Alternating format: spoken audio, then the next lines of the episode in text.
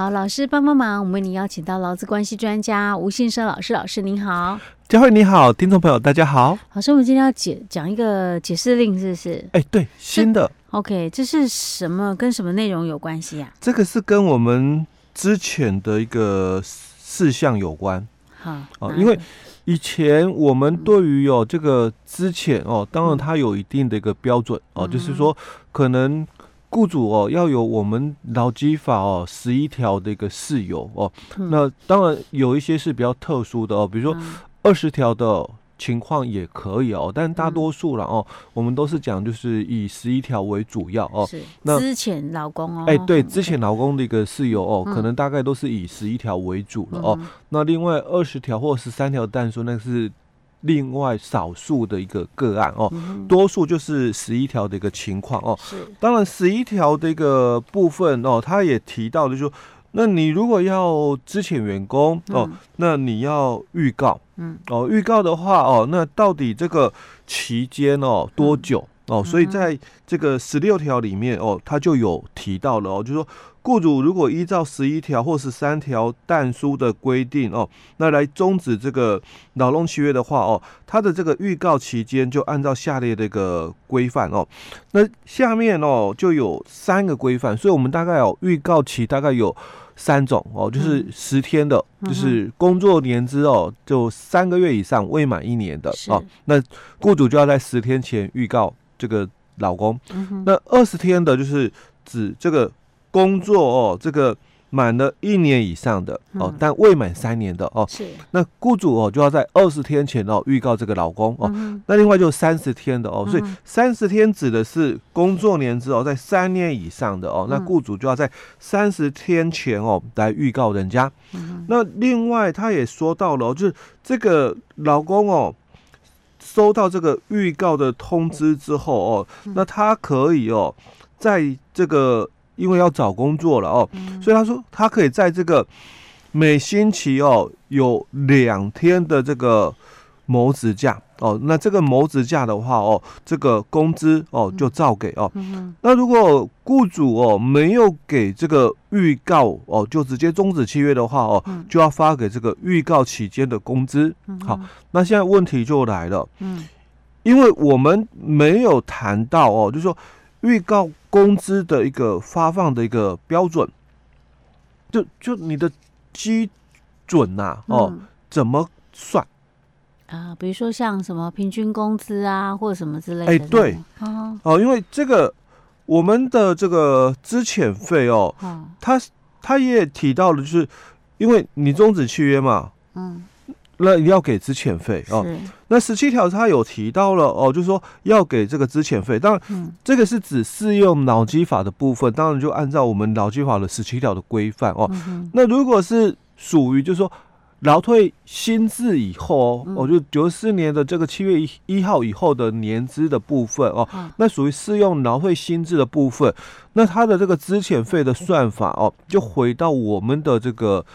劳工退休金条例。哦，十二条的一个规定哦，所以两个规定哦不太一样哦，但是共通点就是它的基础哦都是用平均工资去算哦。如果你是属于旧制的这个年资，那他说资遣费就是满一年哦就给一个月的这个平均工资哦，那没有满一年的部分就按比例了。是。哦，那不到一个月就以。一个月来计算。哦，所以它的比例就是以月份去做比例。嗯，那我们这个劳工退休金条例第十二条，它谈到的是，如果满一年的话哦，就给半个月的平均工资。哦。那不到一年部分，嗯，就是比例。哦。所以劳工退休金条例的这个比例，它是用天数的比例。有三百六十五分之几哦，哦，那劳基法的这个比例，它是用十二分之几哦，当然十二分之几比较好算呐哦，啊也优于啦哦，所以因为它怎么样就一个月嘛，哎不到一个月就算一个月了嘛哦，所以它是优于哦，所以如果这个事业单位哦，它把这个新制的这个资遣费哦，就不足一年的部分哦，他要用这个。月份哦的一个比例，OK 也可以哦，因为优于法规哦。那只是说这笔资遣费哦，那雇主应该在终止劳动契约的这个三十天内哦来发给哈。所以我们的这个资遣费哦，计算它有一定标准，对，它有一定的标准，就是平均工资哦。但是这个预告工资的标准呢，嗯。哦，那就没有特别去谈到哦。那我们以前哦有一个解释令哦，他是谈到了哦，就是说这个预告工资的一个标准哦，就是一样用平均工资哦就可以哦。嗯。那我们现在劳动部哦，他在。十月底的时候哦，他又有了一个新的这个解释令出来哦。嗯，那他就谈到了，他不是废止我们刚刚讲的那个算法，之前的那个，哎，他不是废止哦，他是说他又多了一个选项。嗯，哦，就说你除了我们刚刚讲的哦，你也可以用平均工资以外，那他这一次哦，就又多了一个哦这个选项哦。他说，如果这个老公最近一个月哦，正常工作时间所得的这个薪资啦哦，嗯，那以这个哦去做基础哦也可以哦，所以他就提到了哦，就是我们的这个预告工资的这个算法哦有两种哦，那第二种就是以他这个预告期间的日数哦乘以他一日工资，那这个一日工资哦就是劳工契约终止前。一日哦，正常工作时间所得的工资，所以这个部分哦，他他讲的算法哦是不含加班费的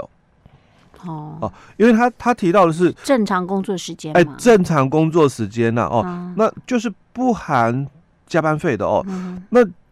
在这个终止前哦，如果他说他说以月计的话哦，那就终止前哦，那最近一个月。正常工作时间所得的工资哦，除以三十的金额，嗯，那这个就是他的一日工资。嗯，那如果这个一日工资哦是比平均工资来的低的话，嗯，那就以平均工资来算。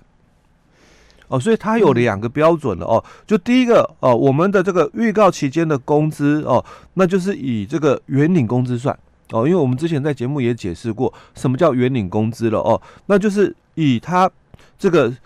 前一日的这个正常工作时间就不含加班费了哦，就是我们讲的一日工资哦。那这个前一日是指他工作最后的那一天，还是指我要之开始我要先跟你预告之前的那？哎，等一下，不对，他既然是预告要付这个预告工资，就表示他是直接就是不给你那个时间等了，对不对？哎，对，就是付之前。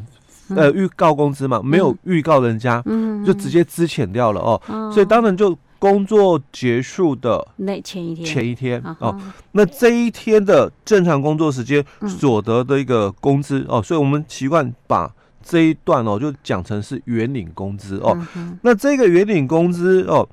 如果你是月薪的人哦，那他就讲喽，那就以最近一个月正常工作时间所得的。工资哦，除以三十哦，这样就是我们讲的原领工资哦。好，那他又说到，如果这个原领工资是低于平均工资的话，嗯，那因为我们在劳基法二条四款里面所谈的这个平均工资哦，它最主要谈的是日平均，嗯，哦，而不是月平均哦，所以他讲说，如果这个原领工资是比平均工资来的低的话，那就以平均工资为主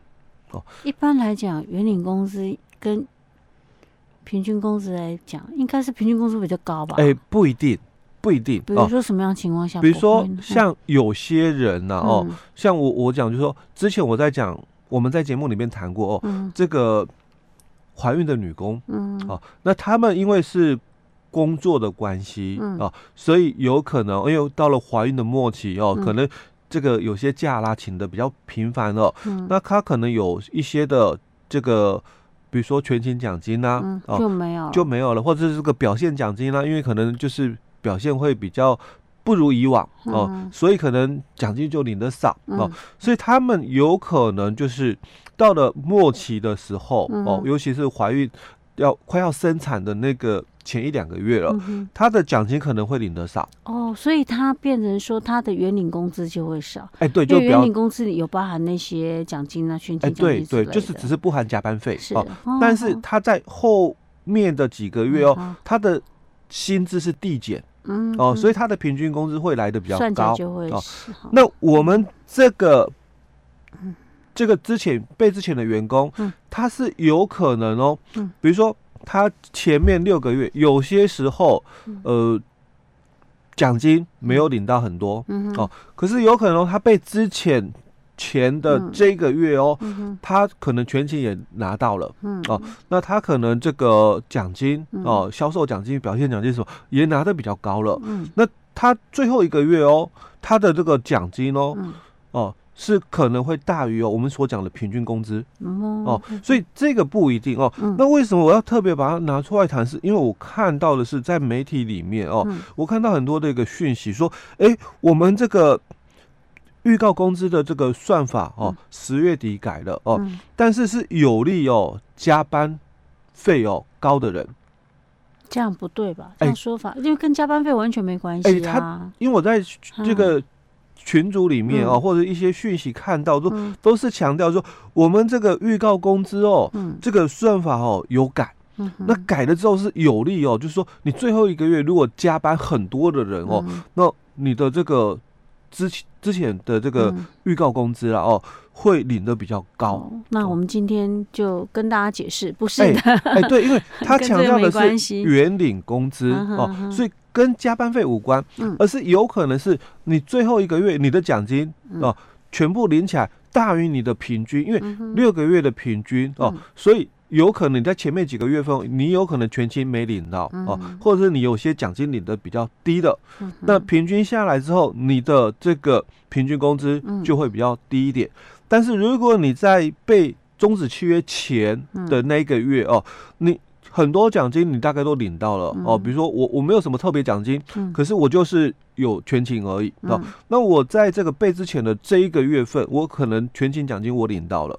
但是我整个哦前六个月的平均里面，可能我有两三次全勤奖金没拿到，嗯哦，所以我在最后这一个月份的这个原领工资，当然就会大于我的平均工资、嗯。我老师一开始在讲的时候，我在想说。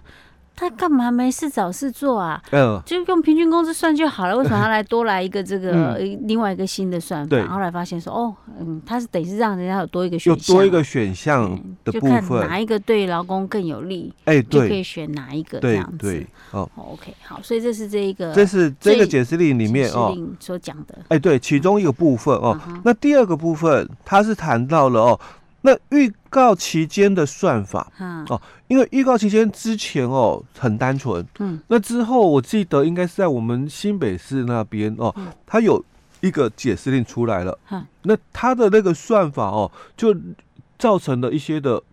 不一样的一个观点哦，就是说它跟我们以前哦劳委会的一个说法哦不太一样，嗯、就是我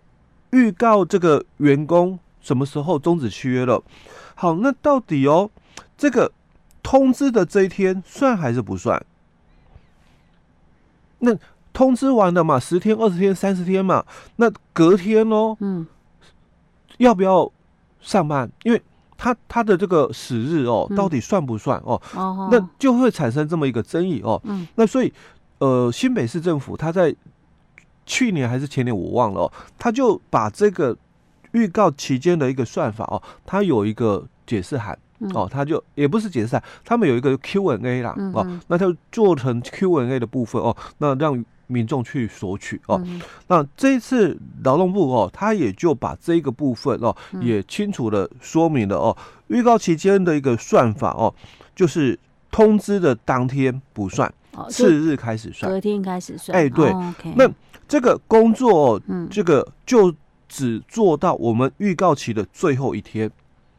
而不是说预告之后还要再次一日哦，嗯、才是他的工作的结束的那一天。嗯哼，哦，所以这一次哦，我们劳动部就直接跟这个解释出来了，说这个预告期的一个计算的一个标准哦，就是你通知的那一天不算哦，那你要在这个。几天前就完全看他的年资，十天、二十天、三十天，那以这个十天的最后一天就是他的工作的最后一日。嗯哼，OK，好，这样子大家应该清楚了哈，嗯、包括那个预告工资的计算，还有预告期的一个算法，嗯，提供给大家参考。老师，我们今天讲到这里哟。好。